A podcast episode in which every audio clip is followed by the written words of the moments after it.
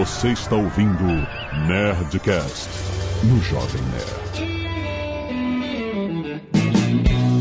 Landa, nerds! Aqui é Alexandre Antônio do Jovem Nerd. E é possível investir em ações com segurança? Hum? Fala pessoal, aqui quem fala com vocês é Leandro Dequec, mais conhecido aí como Ross. Eu sou analista de investimento e eu não sei por que eu não recomendei a compra das ações das lojas Taurus. Nossa, que polêmica. Fala pessoal, meu nome é Vinícius Fuzikawa e minha meta pro Nerdcast é surcar em todos os capítulos.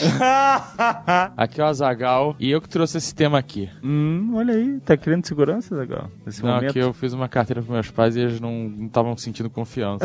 e aí eu troquei essa ideia com o Vini. Pra passar conversa pros teus pais aí? Não, pra, porque é, um- é uma situação. Ah, de muita gente, você Muita diz. gente prefere ter a segurança de ir até a agência do banco olhar pra casa do gerente. Ah, E por isso que a gente vai conversar sobre isso aqui, Muito entendeu? bem, muito bem, nerds! Estamos aqui em mais um Nerdcast trazido a você por essa parceria incrível entre Jovem Nerd e Nova Futura, cara. E hoje a gente vai falar sobre um assunto muito maneiro, complementar a tudo que a gente vem conversando. Investir com segurança. E quando eu falo investir com segurança, ou segurança ao investir, não estou falando apenas de renda fixa, de tesouro direto, que é o que a gente já discutiu, que são investimentos bem conservadores, bem seguros, mas rendem pouco, né? Normalmente os investimentos de maior risco é o que vão ter mais chances de, de ter um maior rendimento. E aí você fala assim, pô, será que existe um meio termo? Será que tem como eu botar o pezinho na água de uma carteira de ações pra sentir como é que é? E ainda assim, mesmo investindo em ações, que é um mercado volátil, mesmo assim, tem, como que eu posso ter mais segurança, entendeu? Tem como fazer isso de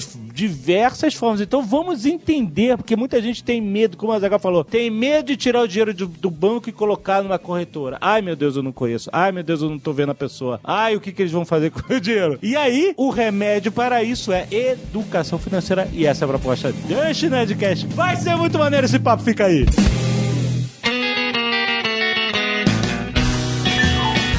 Minha ideia desse papo surgiu justamente por uma vivência. Uma vivência. Uma vivência minha. Meus pais tinham dinheiro parado e eu conversei com o pessoal da Nova Futura e fui montar uma carteira de investimento pra eles. De dinheiro parado, Thanos já sabe. É, a gente exato. falou já disso. E eu fui montar uma carteira diversificada com vários investimentos diferentes e tal. Aham. E a gente bateu nesse momento em que eles ficaram inseguros Aham. no sentido de tentarem algo novo, entendeu? Sem ser banco normal mesmo. É, porque o dinheiro deles a vida inteira teve no banco. Aham. Entendeu? E eles tinham, entre aspas, a segurança de olhar pra cara do gerente. Mas a cara do gerente, por mais confiança que possa passar, não vai fazer seu dinheiro render se você não fizer um bom investimento. Sim. Né, entendeu? Se você botar o dinheiro na poupança dentro do banco, teoricamente ele tá seguro, mas ele tá evaporando, né? Exatamente, David. A gente conversando na, naquela época, né, alguns dias atrás sobre isso, e eu acho que é o maior medo de todos os brasileiros, a gente tem percebido também. Alguns clientes que entram, eles sentem uma insegurança ao mandar o dinheiro para corretora, até mesmo para começar a investir. Muita gente tem medo do próprio tesouro direto, tem medo de colocar no CDB. Existem formas, na verdade, a corretora existe para junto com a bolsa, com outros órgãos, para proteger o investidor. Eu acho que a ideia é fazer a pessoa perder um pouquinho desse medo. É, Eu acho importante esclarecer como isso funciona, né? Porque senão fica parecendo que você tá simplesmente dando dinheiro pra uma empresa terceira, Exato, né? exato. Que, entre aspas, não tem a, a, a solidez de um banco. Mas não é assim. Você não tá dando dinheiro pra corretora. A corretora tá fazendo o trabalho dela, mas você tem toda a segurança governamental por trás disso, né? Na maioria dos investimentos que você tá fazendo. Como o Tesouro Direto, por exemplo. A corretora, quando você compra uma ação, né, quando você manda o dinheiro para a corretora para comprar uma ação, essa ação ela não fica com a corretora. A gente não tem um cofre lá que a gente guarda as ações de todas as pessoas. Essas ações elas ficam com a bolsa, a bolsa de valores, e é lá no nome certinho do cliente, não fica na Nova Futura, não é isso, Ross? É isso aí, vamos entender um pouquinho, né? Então, primeira coisa para ressaltar, é, todo investimento ele tem inserido algum perfil de risco nele, não importa, pode ser a poupança, que hoje é o investimento mais, mais acessível, mais próximo das pessoas, é as pessoas mais investem e é o que menos dá dinheiro. Já fica um pouco estranho. Mas pela questão da segurança, a gente já tem toda uma atratividade dessa, desse tipo de investimento. Até as ações, ou seja, a gente tem diversos perfis de risco, então, tesouro direto, as ações, uma debênture, um CDB, todo tipo de investimento tem algum tipo de risco inserido nele. Então, a primeira coisa, o que é uma corretora? A corretora nada mais é, é que uma empresa onde ela faz a intermediação e a distribuição né, é, de outros produtos que são de outras instituições, seja um título de dívida pública como o Tesouro, seja uma debênture, que é uma dívida privada, seja uma parcela é para você ser sócio de uma empresa. É, quando a gente compra uma ação, no fundo o que a gente está fazendo é comprando uma parcela mínima de um percentual acionário daquela companhia. E isso é um bem, isso é um bem no seu nome, no seu CPF. Declarado em imposto de renda, inclusive. Declarado, exatamente. Perfeito. Quando a gente compra uma ação, então é um bem que fica no nosso nome, a gente virou, a partir daquele momento, sócio. Então essa tem que ser a nossa cabeça. Então eu vou investir primeiro numa empresa que eu quero ser sócio dela, que eu acredito é, nela pro futuro. Obviamente que existe alguns tipos de risco, né? Entre os principais que a gente tem são aqueles riscos de mercado, é, que aí tem aquele componente de volatilidade mesmo, que é o preço subir e descer. A gente está vendo agora nas próximas eleições bastante oscilação de preço do mercado, o que é normal e acontece sempre. O outro risco é um risco de liquidez. Para tentar fazer um paralelo, pense que se você quer comprar ou vender, você tem um apartamento e uma moto e você precisa vender. De certa forma, a moto tem uma facilidade maior para ser comercializada do que um apartamento, seja pelo seu valor mais alto, seja pela demanda que existe entre um e outro. Então, essa dificuldade de eu transformar um ativo que eu tenho, seja uma ação, um apartamento, um carro, em dinheiro e moeda, é, essa rapidez com que isso acontece, que eu consigo transformar, é chamada de liquidez. O ativo mais líquido é transformado em capital, em dinheiro, né, em moeda, é muito mais rapidamente. E o risco de crédito, que é, é o risco de não receber de volta, por exemplo, um valor de investimento que você, por exemplo, de uma renda fixa. E para cada um desses tipos de risco, obviamente alguns a gente consegue mitigar. É, o risco de crédito, por exemplo, de uma renda fixa, a gente tem o fundo garantidor de crédito, que já foi falado aqui também. É, sim. O fundo garantidor de crédito, explica aí como é que é, Vini, como é que ele funciona, só para lembrar as pessoas. Todos os bancos, quando eles estão movimentando dinheiro, eles deixam lá um pouquinho dessa movimentação num seguro, tá? Para caso algum banco quebrar, ele poder é, ajudar as pessoas, ajudar os investidores, ajudar até mesmo o banco, tá? Hoje, lá no fundo garantidor de crédito, imagina que tem um seguro tem aproximadamente lá de valor de, em caso de quebra de banco, vai algo em torno de 59 bilhões em caixa. Então, se um banco quebrar, ele vai lá, ele cobra até 250 mil reais. Então, no caso dos seus pais, que eles estavam com um certo receio, um medo, né, de, de investir, eles poderiam ter mandado dinheiro para a corretora, aplicado em bancos é, um pouco menores, né, um pouco bancos médios menores que pagam melhor do que o banco tradicional. E se quebrasse aquele banco, né, não é o que a gente deseja, mas se quebrasse, o FGC ia pagar para eles até 250 mil reais, no caso na quebra daquele banco. Mas o fundo garantidor de crédito é algo universal e automático, certo? Não é assim, cada banco tem o seu fundo garantidor de crédito. Não é algo geral. É um, é um geral. É, mas não são todos os investimentos que tem, né? Você tem que saber quando você for fazer a carteira e Aham. escolher qual que você está fazendo, nem todos os, os investimentos que você vai fazer tem esse fundo garantidor, mas muitos têm. Mas você pergunta pra sua. Você pergunta É, claro. ah, você- Ou esse fundo que você está me propondo tem fundo garantidor de crédito? O cara vai falar, sim, tem. E aí você. Você entendeu? sabe quanto que você Ou tem não, não segurado. tem. Às vezes não tem. Aí você, se você talvez seja de mais risco, você. Ou de valor, né? Porque ele tem um limite. Exatamente. Ações, por exemplo, não tem cobertura do fundo garantidor de crédito, porque você é sócio da empresa. Aham. É, debentures também, que a gente vai falar em outros capítulos também, não tem, mas CDBs, LCIs, LCAs, eles têm a cobertura do fundo garantidor de crédito. E, e por falar no próprio tesouro, muita gente tem medo do tesouro. Por exemplo, acha que governo, o governante que vai assumir A, a gente tá na época de eleições, né? O governante A, o governante B vai confiscar o meu tesouro, não sei o quê. O tesouro é o investimento mais seguro do mercado. A gente falou um pouquinho dele no, no outro capítulo. E não tem cobertura da FGC, o tesouro, porque não precisa. Hoje o Brasil tem de reservas, né? Vamos colocar só de reservas internacionais, algo em torno de 379 bilhões. Então é algo muito maior do que o próprio FGC, né? Já que você citou aí, um dos, dos receios que bateram nos meus pais foi justamente esse momento de volatilidade e incerteza que a gente está vivendo nesse período de eleições, entendeu? Aham. Conforme estavam acontecendo as pesquisas eleitorais antes da votação, as ações e a votação do dólar variavam absurdamente, né? É. Dependendo do candidato que passava à frente, subia alguns pontos ou descia. E a escolha do próximo presidente vai determinar uma política econômica para os próximos quatro anos. E eles estavam com receio de prender o dinheiro, sabe? Ah. Nesse período em que você não sabe como vai ser a partir de janeiro. Eu sei, porque tem alguns investimentos que você deixa, o dinheiro fica lá. Que é a médio e longo Você prazo. não tem né? liquidez, médio e longo prazo e tal, e aí eles tinham medo de deixar em algum investimento que o dinheiro ficar preso um tempo, e aí a economia pirar, e aí eles não poderem, não terem liquidez de poder mexer Sim. esse dinheiro. É isso. É, era, era uma preocupação deles. As ações em geral, elas acabam sofrendo com toda essa volatilidade e o câmbio também, né? Isso não tem muito como a gente fugir. Mas o que a gente pode ver é que quando a gente encara, como eu falei no começo, as ações como você sendo acionista da empresa, é obviamente que a política econômica pode acabar afetando, taxa de juros, isso acaba afetando todo o cenário macroeconômico. Esse é o chamado risco sistêmico, que não tem muito como a gente diversificar. Uhum. O outro risco, que é o diversificável, que a gente procura, né, contemplar isso dentro da, da formação das carteiras é tentando mitigar exatamente esse tipo de risco, né?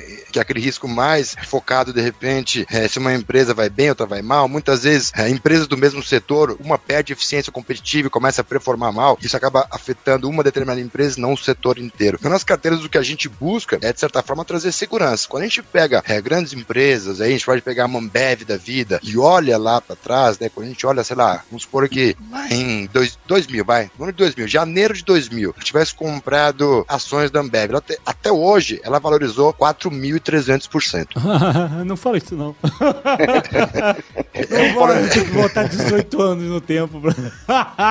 Quando a gente olha, a gente fala, poxa, mas a Ambev não era o que é hoje lá atrás, mas já era uma operação muito parecida do que é hoje, que ela veio só se perpetuando. O outro setor que também tem uma performance semelhante são os bancos. Bradesco, Itaú, Banco do Brasil. São bancos aí que estão de longa data, é, além de serem empresas que valorizaram muito ao longo desse período também, em torno de 2.000, 2.500%, é, distribuíram dividendos, né, que são proventos, são bonificações que são pagas aos acionistas que têm as suas ações ali em carteira. Então, quando a gente vai comparar algum tipo de rendimento ou de tipo de investimento seguro, a gente compara com ações desse pote, a gente vê que é muito difícil é, comparar, é, chegar perto né, da valorização. Agora, às vezes o momento que você compra, quando a gente olha para um prazo aí mais curto, sei lá, uma janela de dois anos, cinco anos, muitas vezes o prazo que você acaba comprando, então esse prazo acaba muitas vezes podendo tirar um pouco ali de retorno. Por exemplo, se você comprou no começo de 2008, por exemplo, a Vale deu só 49%. Não é muito dado o horizonte de tempo, mas teve crises, né? Teve a crise de 2008. Então, no curto prazo, muitas vezes, é, você pega, por exemplo, uma euforia de mercado e compra num momento que o mercado está muito eufórico e vem uma crise e desaba, né? Desmonta toda aquela estrutura, o juros sobe. Então, muitas vezes, no curto prazo, isso pode perder para renda fixa, obviamente, tá? Mas em prazos muito longos, com a cabeça de ser acionista, não aquele especulador de curtíssimo prazo,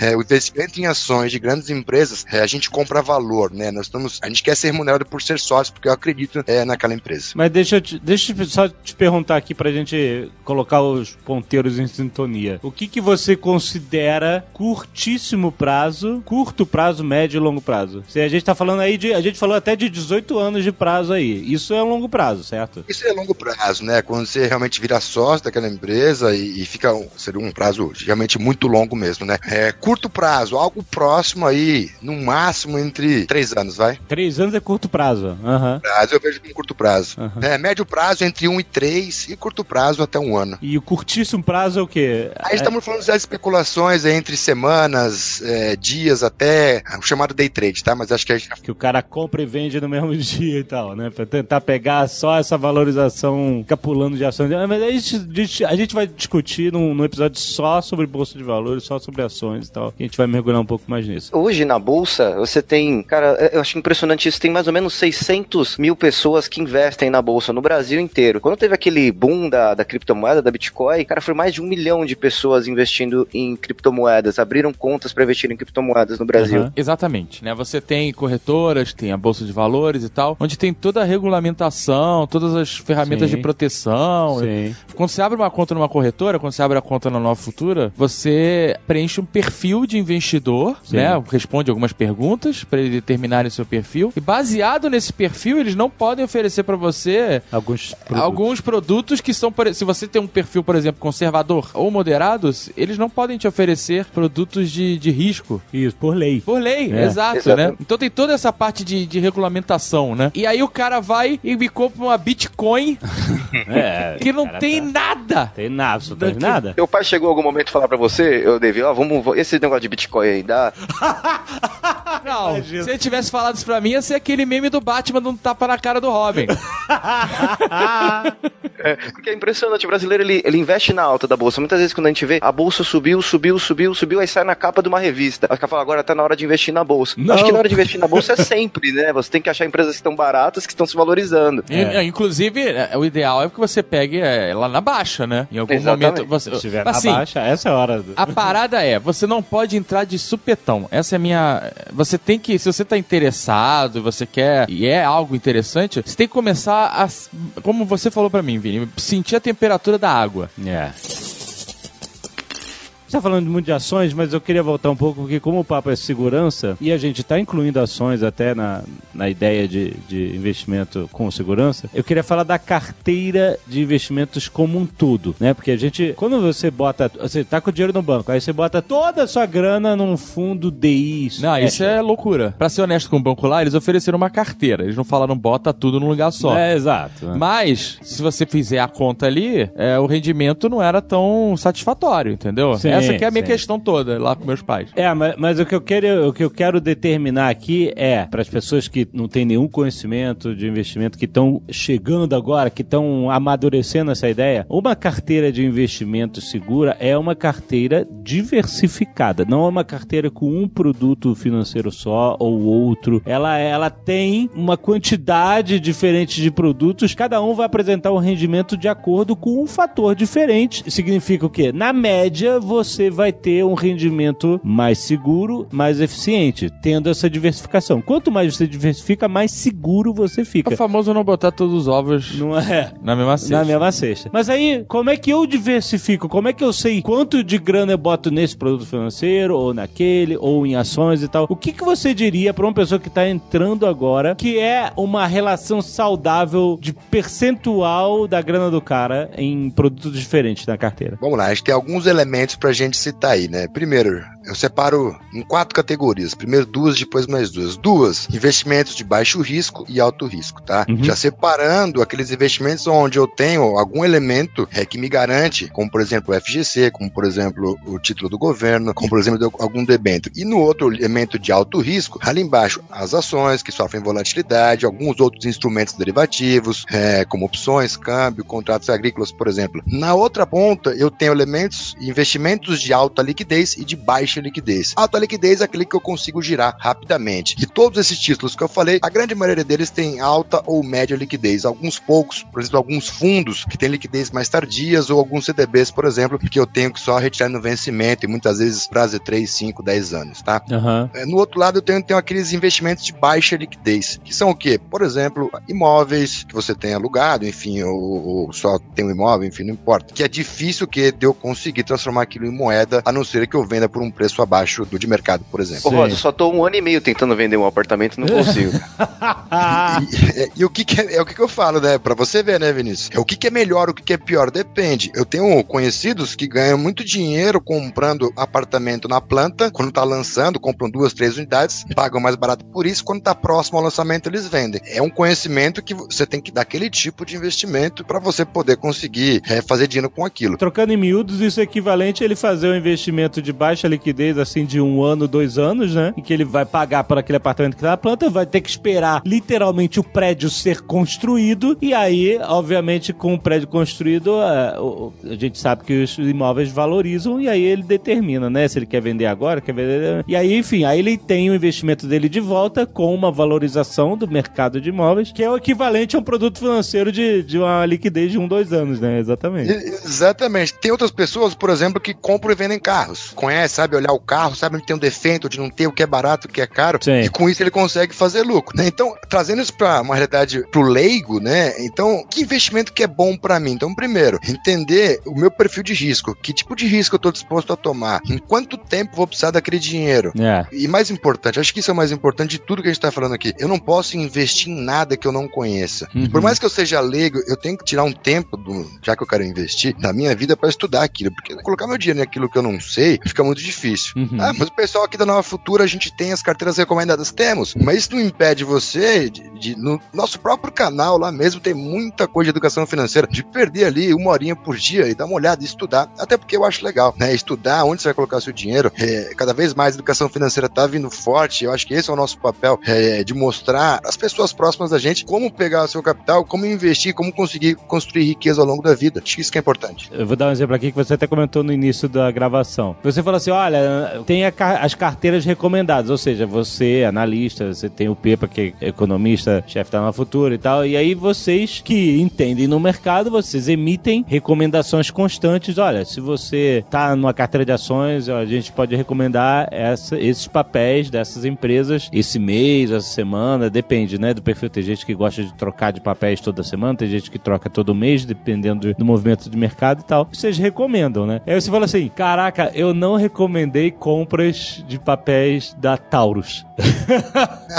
Porque a Taurus já fabrica armas de fogo no Brasil, né? A empresa brasileira fabrica armas de fogo. E o que aconteceu semana passada com uma das publicações de uma, de uma pesquisa favorável ao Bolsonaro, as ações da Taurus subiram mais de 27%. Algo assim, nessa ordem, certo? Subiram muito mais, porque começou já. A gente olha, a gente pega o histórico ali do- da, da ação, a gente olha aqui lá pro meio do mês passado, ou começo mês passado, lá pra, né, finalzinho de agosto, setembro, já começou alguma movimentação em cima dessa ação. O que aconteceu? Começou a aumentar o volume negociado dela durante o dia. Já começou assim. A gente teve uma primeira puxada pra cima, que foi na começo ali do mês passado, né, do começo pra primeira quinzena ali. E aí deu uma estabilizada e voltou. Quanto mais próximo vem chegando ao primeiro turno, cada vez mais ela vem é, subindo. Na sexta-feira agora, quando saiu próximo das últimas pesquisas saíram, os últimos é, debates e tudo, ela tá fechando a máxima do ano e continua forte. Então, aí, você me- aí eu ainda brinquei no começo, né, por que não, eu não recomendei ela? Por quê? Porque, obviamente, é um elemento totalmente especulativo de curto prazo. Especulativo, sim. Já foi uma boa empresa no passado, sim, mas com toda aquela questão da lei do armamento, ela perdeu o mercado e tudo mais, e, e ela não performou mais. Eu não tenho nada ainda é, que me faça falar, não, é uma empresa que me vale a pena ser acionista. Aham. né? Então, obviamente, não recomendamos para os nossos clientes. É uma brincadeira, mas para entender que apesar de ter uma boa movimentação de curto prazo, não é, é necessariamente um investimento seguro. Sim, mas o que aconteceu foi um grande movimento de especulação baseado nesse cenário político, entendeu? Se o cara ganhar, aí,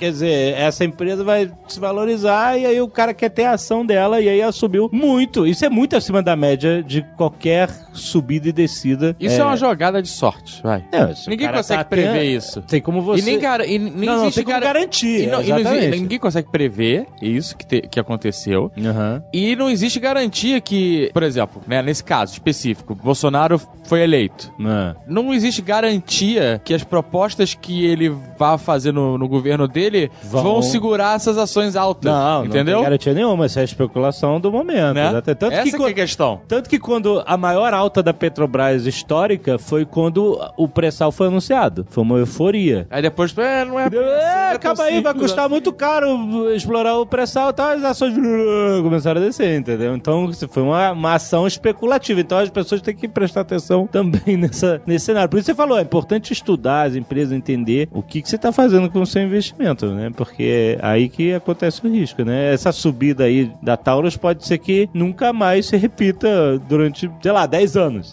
vamos, vamos, vamos sugerir, né? E aí você botou, comprou lá na alta, e aí você vai ficar Você ou comprou você... na alta, chora, criança. Aí você é, exatamente, você é amargura ou... Quem ou vendeu o prejuízo. Taurus agora ganhou dinheiro. Essa é a verdade. É, isso é, exatamente. Esse cara é o que se deu bem. Exatamente. Do começo de agosto, dia 1 de agosto até sexta, subiu 170, 80%. Caralho! E a gente aí pra, na renda fixa é pra ganhar 7, 8% ao ano. É o risco que você corre, é, né? é, você vê. Isso é interessante porque quando a gente montou a carteira, a gente eh, diversificou bastante. E tinha um- um- uma parcela bem pequena, tipo 2%, 2 a 4% do total, que era voltado para o investimento de maior risco. Mas é o perfil do seu pai, né, Dave? Que é- É, exato. Quantos Né, Nesse por cento? caso, de 2 a 4%. 2 a 4% da carteira era para investimento de risco, era bem pouco. Bem pouco. É. Mas esse, o investimento de risco, o nome já diz, né? É, Você pode dar uma sorte dessa da Taurus, exato. ou você pode não dar em nada, porque aquele dinheiro é, você tá botando um risco muito grande, entendeu? É, como Uma ele falou, aposta. dependendo dos papéis da, da empresa e tal, se você olhar um longo prazo, o crescimento nas altas e baixas daquela empresa, um fundo de renda fixa pode ganhar É, exato, entendeu? dela em, em termos de rendimento, né? Depende muito, né? Meus pais têm um, um- um perfil conservador, que a gente fez lá, lá, então. Aham. Não, era moderado. Ô, Dave, uma pergunta. Quando a gente fez a, aquela carteira, assim, você acha que se a gente falar de segurança ao investir, a gente vai por um caminho de segurança de volatilidade, ele não quer correr risco, ele não quer entrar em ações, e a outra é a questão de, ah, eu não, eu não conheço a instituição, eu não gosto de colocar o dinheiro numa corretora, eu tô num banco. O que, que você acha que pesou mais pra eles? Eu acho que tudo era preocupação pra ele, na verdade, sabe? É Quando você fala de dinheiro da pessoa, do investimento, né? Ainda bateu muito em segurança de não entender o que estava acontecendo. Até mesmo de transferir o dinheiro do banco para a conta da, da corretora, é isso? Até isso dava insegurança. Também, tudo, tudo. Aham. Mas assim, o cenário político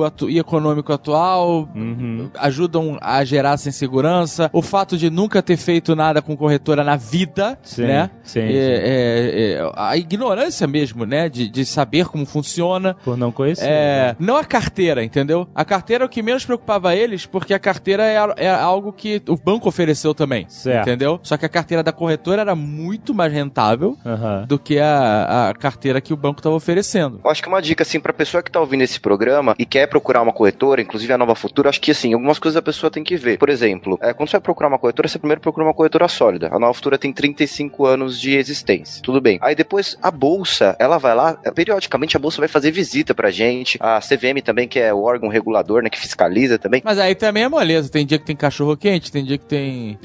aí é tudo vou fazer visita. dia do cachorro.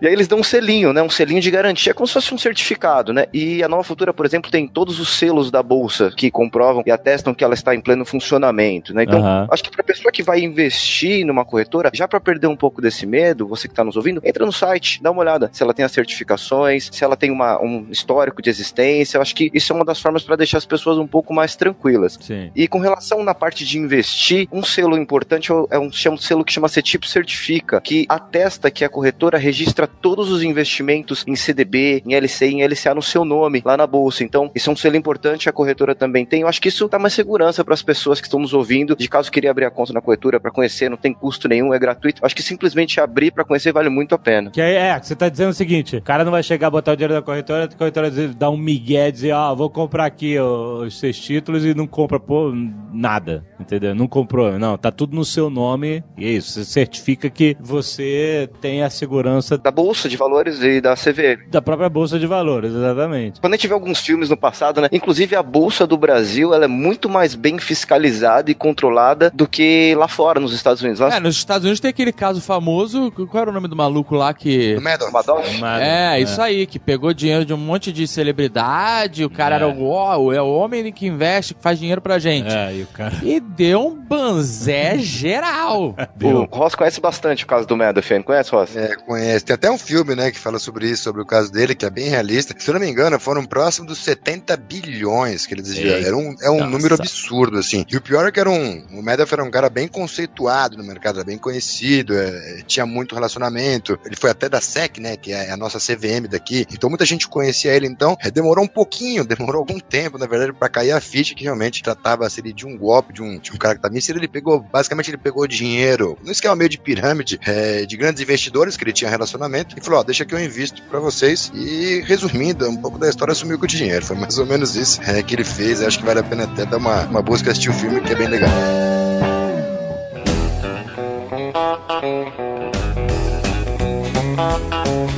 Que, que você diria de uma pessoa que tem uma carteira onde 80% da grana que ele botou nessa carteira tá em investimentos assim de, de renda fixa, etc. Alguns de liquidez rápida, outros de liquidez média e tal, e 20%, 20% que já ouvi assim, olha, se você tem medo de mercado de ações, se você tem um perfil meio moderado, pega 20% da sua grana e bota no mercado de ações. Você não, não bota 100%, não bota 80%, bota 20%, entendeu? Que aí você, assim, o Azagal falou lá em uma ordem de 4, 6%. 2 a 4 Do- de 2 a 4%. Porque meus pais têm um perfil conservador. Conservador. É, e eu tô falando já de 20%. O que, como é que você classificaria eh, uma carteira assim? É uma carteira já moderada, obviamente que eu teria que analisar que tipo de companhia, que tipo de ações você comprou. Então, Sim, claro. Por exemplo, se você comprou é, ações só de empresas né, que compõem o índice Bovespa. Então são é, empresas mais líquidas, é, que acabam performando um pouquinho melhor. Ou se for empresas as chamadas small caps, às vezes um pouco fora dessa lista, enfim. Então depende de que tipo de ação você está buscando. São empresas, ações que têm um indicador de volatilidade mais alto, que é chamado de beta. Né? Se o beta é alto, se o beta é baixo, então componente de risco, eu viria aí pela volatilidade, tá? Mas pensando assim, em linhas gerais, de 80% em renda fixa ou títulos de baixo risco, 20% em renda variável, eu acho que é um, um investidor moderado Aham. que busca alavancar seus investimentos na renda variável, que já tem algum conhecimento, mas que ainda tem a segurança da renda fixa. E teria que ver também quais investimentos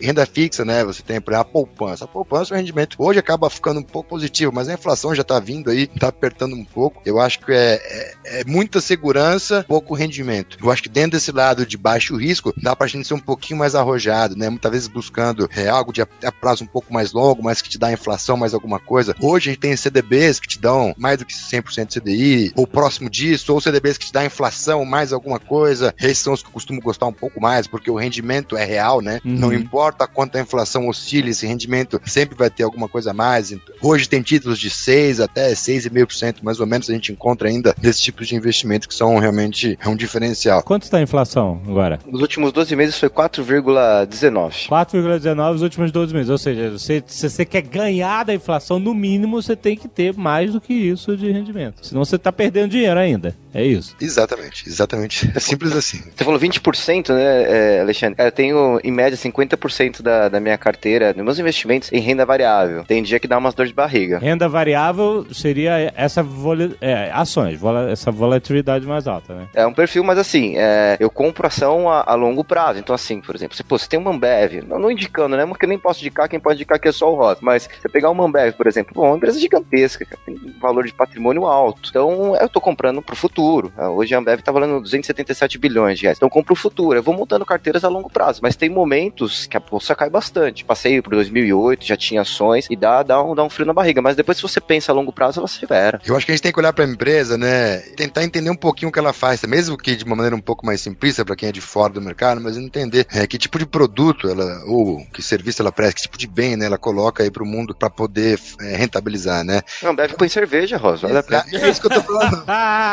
É um produto muito consumido que tá aí dificilmente vai ser expulso do mercado. Por contrário, ela, tá- ela vem crescendo, né? É, o setor financeiro também, os bancos, é, pega o Itaú, Bradesco, Banco do Brasil, que seja, é, são empresas muito sólidas, que são até meio que protegidas entre aspas, né? Assim, pela legislação. Elas são meio que colocadas num ambiente onde são favorecidas, né? Para realmente fazer dinheiro ao longo do tempo. Não são empresas de alto risco. Obviamente, você não vai buscar também, não é empresa de tecnologia, por exemplo, como a gente tem lá na Nasdaq, que valorizaram de maneira exponencial, mas é uma empresa sólida, que vai devagar e sempre. né? Eu vejo a, a segurança muito mais nessa linha, de olhar uma empresa bem gerida e um produto que é bem aceito, tem bastante demanda, e vai crescer ao longo do tempo. As empresas de energia, que tendem a crescer junto ao crescimento populacional e o crescimento do PIB. Hum. Por quê? Tem mais pessoas, maior demanda energética, essas empresas tendem a ter também uma, uma- um valor de, de volatilidade menor, tá certo? Mas que tendem também a ser bem lentas, mas devagar e sempre nessa linha aí. Uma dúvida bem direta aqui. Se eu boto dinheiro na corretora, meu dinheiro pode desaparecer? É, não. É, não, não pode desaparecer, né? É, é, O seu dinheiro é feito uma TED, é, a transferência eletrônica disponível, como a gente faz para qualquer banco. Ela é feita da origem até o fim, né? Então ela vai no site do seu nome CPF pro seu nome CPF. É, Então ela entra na corretora. É, não tem como esse dinheiro sumir dali é, e ir para algum lugar, por exemplo, fantasma. Não, não existe, tá? Isso não, não existe. E outra coisa, Dave, quando você aplica na- nas ações, elas estão no seu nome e no seu CPF. Quando você compra o Tesouro Direto, eles estão no seu nome e no seu CPF. Mesmo que a, a corretora desapareça É. do Pode ser que ela quebre. E se a corretora quebrar, né? É, Se a corretora quebrar, se o nosso capital estiver alocado em qualquer título de valor imobiliário, como ações, tesouro ou no título de renda fixa mesmo, pode ficar tranquilo que basta pedir a transferência de custódia desses ativos para outra instituição que vai ser aí a custodiante desses títulos, tá? Então não, não tem nenhum tipo de problema mais sério. Que o título tá no seu nome, lá na ponta.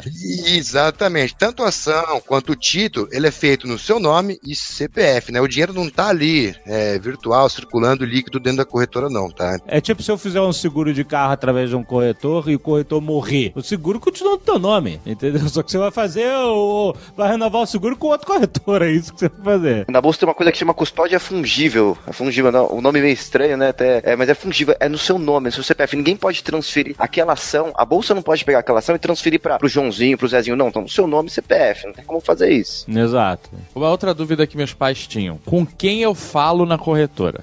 Essa é muito importante. Que tem corretora que você liga, o atendimento é, demora, tem fila de espera. Você tem na corretora uma central de atendimento por telefone, via chat, via e-mail. Você pode ligar para bater um papo com o pessoal, tirar as dúvidas sobre investimento. E na Nova Futura a gente também tem assessoria. Então, por exemplo, no caso do seu pai, a gente mandou ele para assessoria, o pessoal montou uma carteira para ele, específica, é, de acordo com o perfil dele. Então, é muito importante a pessoa, quando ela vai abrir a conta na Nova Futura, ou qualquer outra corretora que seja, mas preferência na Nova Futura, que ele ligue, ele converse com as pessoas, vejam que, é um, que, é, que existem pessoas do outro lado da ponta da linha para poder ajudar você a seus investimentos, porque cada um tem uma necessidade diferente dele. Mas olha só, esse- essa assessoria que você mandou para o Azagal não é porque só que ele é o pai do Azagal, né? É uma coisa que você oferece para qualquer cliente, certo? Exatamente, tem para qualquer cliente, é, tem o atendimento para dúvidas, o atendimento para poder falar e tem a, a- a assessoria específica que até é com o Ian, Ian é brother.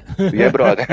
Porque a pessoa que vai, certamente, mesmo quem ouça esse programa e, e queira fazer uma carteira, vai ter dúvida. Então ele tem para quem perguntar. Tem, pra quem perguntar, tem que ter. Acho que isso é um serviço essencial na corretora. Nos tempos pra cá surgiram muitas corretoras, muitas digitais, mas eu acho que esse trabalho de assessoria, ainda que a gente dá na Nova Futura, é muito importante. Porque as pessoas, por mais que escutem podcast, assistam vídeos no YouTube, ainda tem esse receio, né? Ah. Tem um montante. Então acho importante. Então pode ligar, a gente tá aberto pra falar com vocês tranquilamente. Mesmo que cada caso é um caso diferente, né? É, então o cara vai ter dúvidas que são muito pessoais e é bom saber que tem como sanar com um ser humano, não com um robô ou um algoritmo, né? Muito bom. Não, às vezes tá em dúvida até de algum tipo de investimento, que é, pô, você acha que vale a pena comprar a Vale do Rio Doce nesse momento? Aham. Dentro desses canais de comunicação que o Vinícius citou, a gente tem também a sala ao vivo. É uma sala onde ficam ali, é, durante todo o pregão, desde a abertura até o fechamento do pregão à vista, a gente reveza com três analistas dando recomendação, deixando dúvidas também sobre potenciais investimentos de clientes. A sala ela é focada tanto com operações de day trade, como operações também mais longas, né? Tem alguns horários específicos de que o cliente é, ele pode entrar lá é, e perguntar alguma dúvida que ele tenha, enfim, é, e ser direcionado da melhor maneira para que se adeque à realidade dele. É, e não tem custo isso, viu, Alexandre? Então é mais ou menos isso. O cliente entrou lá na, na corretora, abriu a conta, que também não tem custo, e chegou lá, tem sala ao vivo. Lá fica o dia inteiro. Fala, tô com dúvida se eu vou comprar a ação da Magazine Luiza. Vai lá e pergunta no chat, eles estão ao vivo o dia inteiro. Ó, Magazine Luiza, Ah, olha aí, eles ficou respondendo. Como é que tá? Eles vão lá e respondem, ó, não tá no bom ponto ainda. Eu acho isso bem legal. Magazine Luiza é brother também. É, inclusive anunciante, né? Ah, uma outra dúvida que meus pais tinham. Por que investir no CDB através de uma corretora se o banco também tem CDB? Se você hoje pegasse no seu banco e fosse aplicar num CDB, acho que a principal resposta é rendimento. Se você pegasse 500 reais hoje durante e aplicasse 500 reais durante 30 anos, tá, você teria algo aproximadamente em torno de 370 mil reais No banco. no banco. Peraí, 500 reais todo mês, é isso? É. Você vai alimentando todo mês com 500 reais, tá bom. Você teria algo em torno de 370 mil reais, tá? Fazendo as contas com os números de hoje, tá? Isso daí vai, vai sofrer alteração. Se você pegasse esse dinheiro e investisse no Tesouro Direto, Tesouro Selic, daria mais ou menos uns 450 mil reais durante 30 anos. Se você pegar e colocar num CDB de um banco que a gente tem aqui, paga, sei lá, 126% do CDI, que a gente tem aqui que o mínimo é 500 reais, você teria um valor aproximado de 642 mil reais. Uma diferença para ele de 370 mil ao longo de 30 anos para 642. É uma diferença grande, é quase o dobro do valor. Então acho que o principal fator é rentabilidade, Dave. Mas porque aí, aí eu te pergunto, que o CDB que você tá me oferecendo via Nova Tem mais rentabilidade que o CDB que o banco dos meus pais estava oferecendo pra eles. Porque o banco do seu pai é um banco grande. Ele já tem um monte de agência. Ele não tem dificuldade para captar dinheiro. Então ele pode pagar menos. Os bancos médios usam as corretoras para pegar dinheiro para poder emprestar para os outros. Então eles teoricamente eles têm que pagar mais para poder pegar esse dinheiro. Sem contar que assim, por exemplo, os bancos hoje pegam dinheiro a 6% ao ano e emprestam para comprar, é fazer uma linha de crédito a 400% ao ano. Então que essa diferença é que é é o ganho real do banco. Então os bancos médios captam dinheiro com as corretoras pagando pagando mais, eles emprestam também, pagando mais, só que eles, como eles têm uma dificuldade maior de captar, eles têm que pagar mais, é oferta e demanda. E se o banco médio quebra? Aí tem o FGC, o Fundo Garantidor de Crédito, que é essa espécie de seguro até 250 mil reais. Então você tá meio que protegido, então você tá meio que, que redeado. Vale a pena investir, nesses, fazer esses investimentos. Então, é, entre aspas, é um risco, entre aspas, muito bem calculado. Muito bem calculado. Pra você ter uma ideia, o Fundo Garantidor de Crédito, ele demora em torno de 30 a 40 dias para pagar caso venha ocorrer a quebra do banco, tá? Ele paga o que você aplicou mais o rendimento até a data da quebra do banco. Esses 30 a 40 dias fica sem rendimento. Mas é o teu seguro ali, né? Você não, É. tu não, Não perdeu o teu dinheiro. risco, porque, né, levando pra situação extrema que a gente também não tem banco quebrando todo dia aí, né? Não é uma parada comum. Mas É, é, a gente tá levando pra uma situação limite aqui. Mas se você faz um investimento que tem mais rendimento e até 250 mil reais, você tem a garantia. Outra dúvida, o banco quebra. Existe alguma chance do fundo garantidor de crédito não me pagar? Olha, o Fundo Garantidor de Crédito hoje tem 59 bilhões em caixa. Então, assim, só se fosse um risco muito grande, por exemplo, a quebra de vários bancos, para poder dar um problema no Fundo Garantidor de Crédito para ele não honrar isso, tá? E provavelmente, se isso acontecesse, o governo já teria intervido. Então, existe esse risco do Fundo Garantidor de Crédito, mas com caixa hoje de 59 bilhões, teria que ser um risco, vamos dizer que muito alto. né? Se eventualmente quebra um banco pequeno ou médio, né? Obviamente o, FGC para garantir que os títulos emitidos eh, sejam contemplados por pequeno investidor aí não ter o seu prejuízo. O que acontece é, se eventualmente acontece no limite, igual vocês estão levando, um crash sistêmico entre bancos, primeiro que dificilmente quebraria apenas um banco, tá? Os bancos são todos eles inter- interligados, na verdade, com as suas dívidas, tá? Veja 2008 que aconteceu, né? Foi uma... É, então, assim, se quebra um banco médio e não tem nenhum tipo de intervenção, se realmente ele, ele quebra, não tô falando de um banco pequeno, tá? Mas o banco médio para grande, é, a tendência de quebrarem mais bancos, ela existe. Mas a gente tá falando de um cenário é, de realmente um estresse de mercado onde teria que ter muita intervenção, é, muito longe do que a gente tá vivendo. Nunca vi isso acontecer, pode acontecer. Lá em 2008 a gente teve lá o banco do Lehman Brothers que quebrou lá fora, mas prontamente o Banco Central Americano teve que intervir. Por quê? Porque outros bancos poderiam se prejudicar muito com isso, exatamente porque eles estão todos é, interligados, principalmente com suas dívidas. E tem um outro detalhe, a cobertura máxima do Fundo Garantidor de Crédito é um milhão de reais, tá? Então, por exemplo, é 250 mil reais por CPF por banco. Então, por exemplo, você, o David e o Alexandre, vocês têm lá 200 mil no banco A, 200 mil no banco B, 200 mil no banco C. Quebra os três bancos, você pega os 200 mil em cada banco, que é para CPF por banco. É isso que eu queria perguntar. O fundo garantidor de crédito, ele vai por banco, certo? É, então, por exemplo, se você for fazer um investimento num CDB, no LCI, é, ou no LCA, o ideal, se você tiver, vamos supor, você tem aí um milhão, Jovem Nerd, tá? Cheio de Jovem. Nerd tem, Jovem Nerd tem.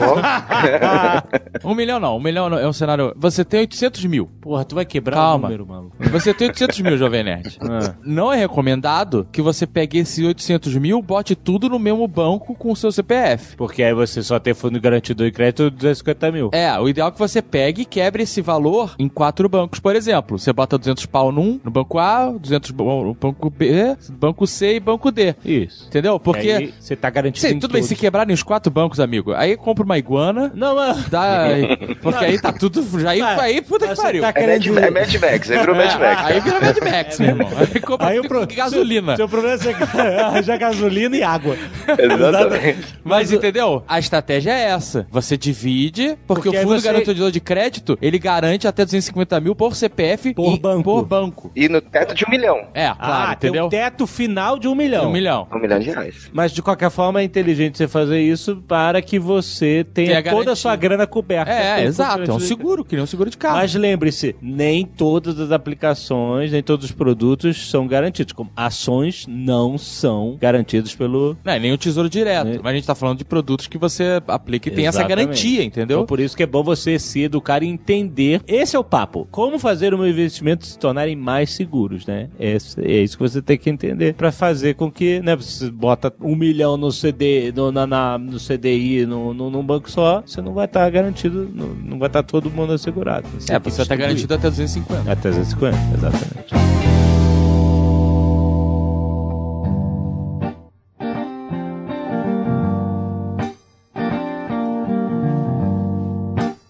Agora, vamos ser um pouco mais prático, porque Hum. a gente tem o segundo turno definido. E temos uma carteira recomendada pra isso. Exato. Mas e aí? Temos Haddad e Bolsonaro no segundo turno. Exato. Qual Aí- é a carteira recomendada pra esse cenário agora? O mercado pode mudar muito de- se um ou outro ganhar. Sim. Pelo menos agora, no curto prazo, né? Lembrando, o mercado, como o Pipa falou no outro programa, o mercado não quer salvar o Brasil, gente. Aqui não tem opinião política. Aqui é análise do que o mercado normalmente faz e age, como a gente já falou. É, no- aqui é análise baseada no resultado do, do primeiro turno. É isso que a gente vai Exato, fazer. é, não tem viés político, é, é mercado, é econômico. O nosso economista-chefe, o, o Pedro Paulo Silveira, o Pepa, ele foi até um momento difícil. Ele falou assim: como montar uma carteira, sendo que, exatamente o que você falou, Alexandre, se um ganhar, uma coisa vai acontecer. Se o outro ganhar, outra coisa vai acontecer. Uhum. Então, assim, se, o- se o Bolsonaro ganhar, existe uma tendência, como ele falou lá naquele último episódio de eleições, de a bolsa subir e o Haddad, por exemplo, de a bolsa cair. Tem que trabalhar-se em cima disso. Então, ele montou uma carteira pensando na eleição do Bolsonaro, tá? Que colocou ações que vão se valorizar, inclusive estatais, como Petrobras, Eletrobras, Banco do Brasil, e montou uma eleição no caso do Haddad, colocando ações que vão se valorizar, por exemplo, na questão da valorização do dólar, como a Uzi Minas, a Vale, a Vale 3, por causa do minério de ferro também. Hum, entendi. Então, ele montou essa carteira. Essa carteira hoje ela é composta de 13 ações. Você tá querendo dizer o seguinte, porque a- como- se a tendência, por exemplo, do Haddad é a bolsa cair e o dólar subir, Isso, colocou algumas ações dolarizadas, isso. algumas ações, eh, que é isso, algumas empresas se beneficiam da alta do dólar e, portanto, as suas ações subiriam. É isso. Exatamente. Essa carteira, ela é feita mensalmente, né? Todo início de mês a gente faz essa carteira. É uma carteira exclusiva, inclusive a carteira número 1, é avaliada por uma revista aí, 36% de rendimento no acumulado do ano, contra acho que 3 ou 4 do Ibovespa. Então ela tá performando muito bem. E aí o Pepa até falou, Pepa, junto com a equipe de análise, como montar uma carteira agora, sendo que no meio desse caminho dessa carteira vai ter as eleições no meio do caminho. Sim, sim. Ele não tá sugerindo, ai meu Deus, se, se o candidato A ganhar, vende tudo, ou se o candidato vender B ganhar, compra tudo. Ele não tá sugerindo uma ação imediata após o movimento da eleição. Ele tá sugerindo uma carteira que ela mitiga os riscos tanto para um lado quanto para o outro. Ela pode ganhar dos dois lados, é isso. A carteira ela foi colocada para caso um candidato de direita ganhe, caso um candidato de esquerda acaba sendo vitorioso. Em contraponto, incluiu algumas ações que estão para apresentar bons resultados. Hum, então, ele, tá. dessa forma, ele consegue algumas empresas que, caso o dólar se sobrevalorize em relação ao real, algumas empresas se beneficiem com isso, vão se valorizar. E se, por outro lado, o dólar também caiu e Bovespa começar a ficar muito forte, você consegue, de, de alguma maneira, diversificar e não perder, né, se por acaso uma ação ou outra puxar muito forte. se ele tá se garantindo pros dois lados, e eu vou fazer uma comparação muito superficial aqui, mas só pra ilustrar, não é que nem apostar no, na roleta no preto e no vermelho, e aí, se, aí tanto faz, um anula o outro, a perda de um anula o ganho do outro? Mais ou menos. Existe um percentual de colocação de capital em cada uma das empresas, né? A gente tem, por exemplo, Petrobras seria composta por 15%, Eletrobras 3, é, 5%, Banco do Brasil 5%, tem na outra ponta a VEG e Suzano, que estão associadas um pouco ao dólar, né? Mais 5%, a Vale, né? Também 15%. E na, na ponta que a gente comentou de bons resultados, Lojas Renner, que é o setor de varejo, TIMP de comunicações, Ambev, Itaú 10%, Porto Seguro 10%. Então, você dividindo, né, percentuais da carteira, obviamente, quando a gente diversifica, a gente abre mão de algum elemento direcional, né, sem escolher um lado. Claro. Porém, né, a gente também não corre o risco de ir pro outro lado e realmente, de repente, ficar com um mês negativo, por exemplo, né? Entendi. A gente abre mão de um pouco de retorno para correr menos risco. Ô, Alexandre, pra quem quiser saber todos os percentuais das carteiras e o código, tem uma página nossa que eu botei o link na descrição aí pra vocês, é só clicar, tem os vídeos explicando como aplicar na carteira e quais as ações e os percentuais de cada uma delas. Bom, então tá aí, tá aí o cenário que eles apresentaram, um cenário um pouco mais seguro, como você diz, né? Se a carteira tem duas pontas, uma ponta pra esquerda ganhando, outra ponta pra direita ganhando, é, a ideia é que ela se balanceie nesse momento de muita incerteza e aí depois você possa até fazer ajustes, né? Porque normalmente esses ajustes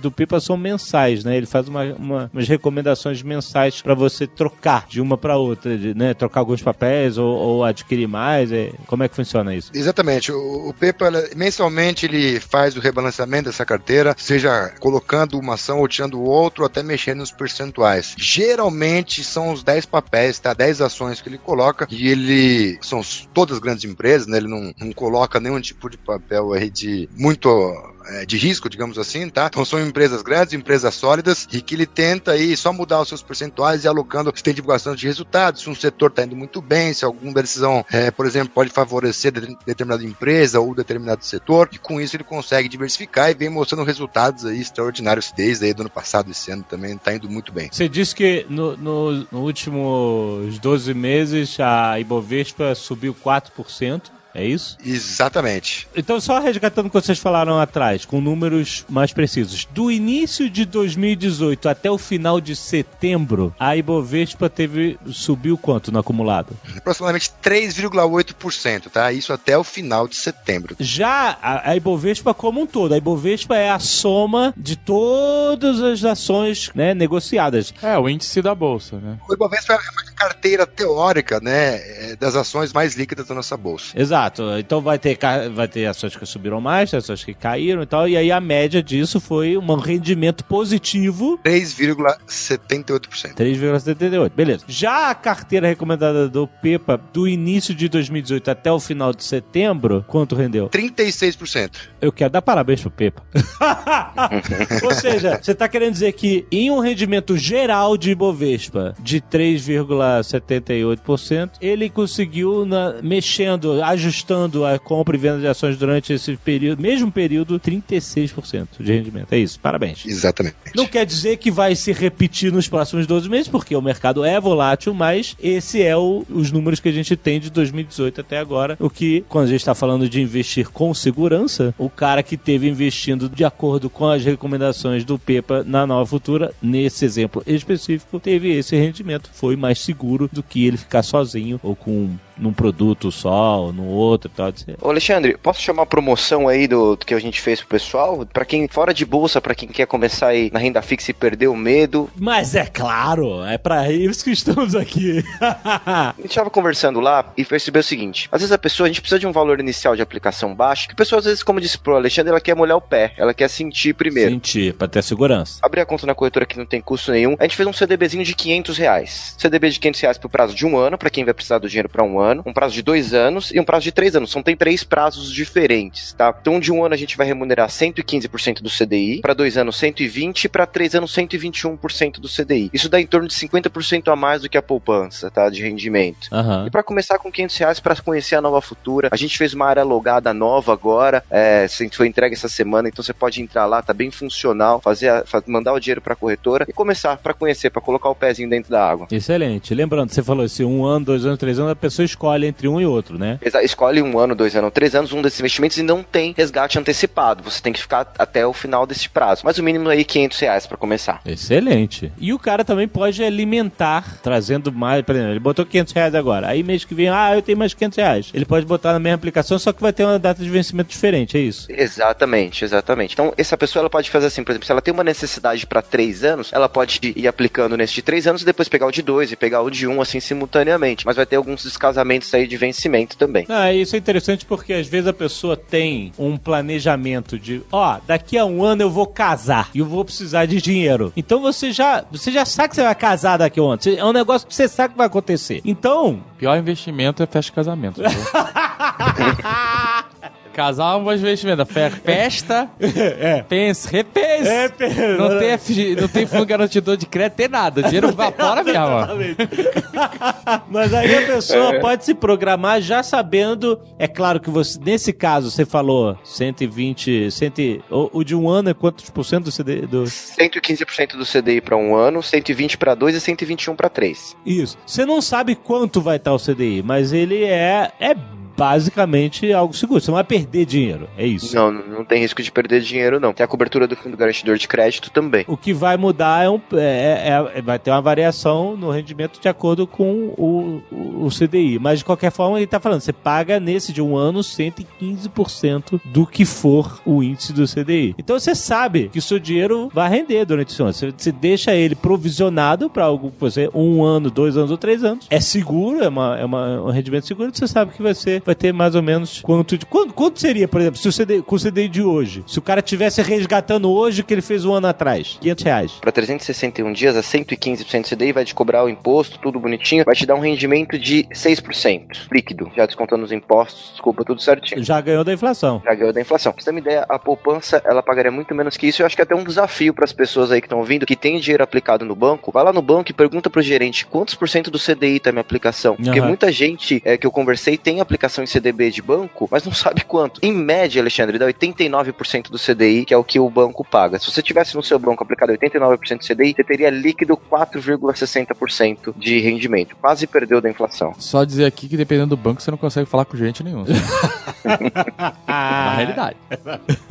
Muito bem. Então, se você quiser saber mais, tem link aí no post. Você, se você quer fazer abrir a sua carteira na Nova Futura, tem link também com tudo que a gente falou, cara. Você faz o seu perfil pra Não você. custa nada abrir a conta na, na Nova Futura, é até interessante pra você perceber o nível de segurança que tem em- nas informações que eles solicitam. Exato. Como faz o perfil, o seu perfil faz de o seu investidor. perfil, exato. E aí, tudo que eles recomendarem pra você vai ser orientado no sentido do seu perfil. É, é, cara, é, é realmente. Como eu fiz todo esse trabalho pros meus pais, né? Aham. Com a visão deles, Sim. cons- conservadores. Eu não sou arrojado também, não. Mas eu- meus pais são conservadores. Então Aham. Foi bem interessante ver com os olhos deles Sim. esse mercado, sabe? Sim, sim. Muito bom. Até mês que vem, galera. Bons investimentos. Seja o que Deus quiser. Espero que a gente esteja vivo aí.